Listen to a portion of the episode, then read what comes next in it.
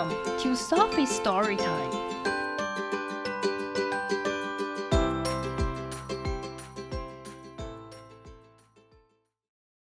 Today's story is Teacher's Rock by Todd Parr.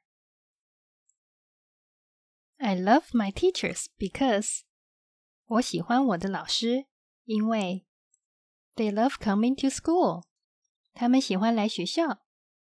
and they make you love it too。而且他们也让你喜欢来学校。Teachers help you learn new things.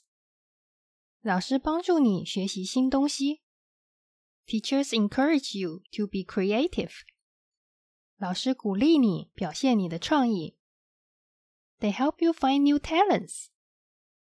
他们帮你找出你的新才能。Teachers read to you. 老师念书给你们听。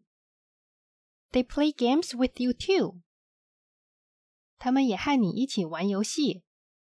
Teachers are always willing to help students in need. 老师总是会愿意在学生需要帮助的时候帮助他们。Sometimes teachers make you laugh.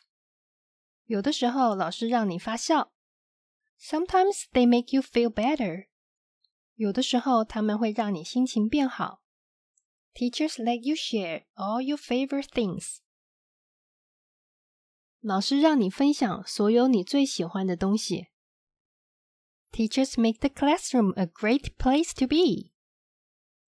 老师让教室变成一个超棒的地方。They make sure students have everything they need. 他们确保学生拥有他们所需要的所有东西。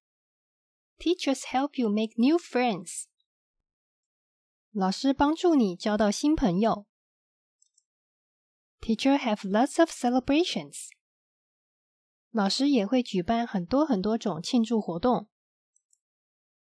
Teachers love when your family come to visit. 老师喜欢当你的家人们来访视。Teachers can be just like you and me. 老师也跟你我一样。Teachers encourage you to try your best.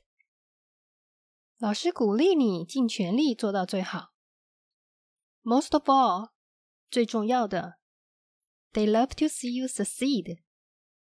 他们喜欢看到你成功。Teachers are very special.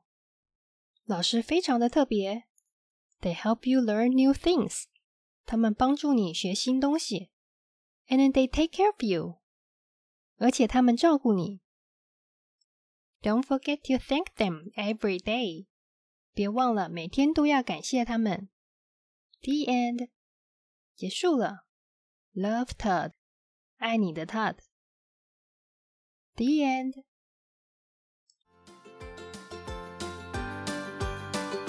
If you like the story, follow us and subscribe to our channel. Tell your friends too. Thank you and see you next time.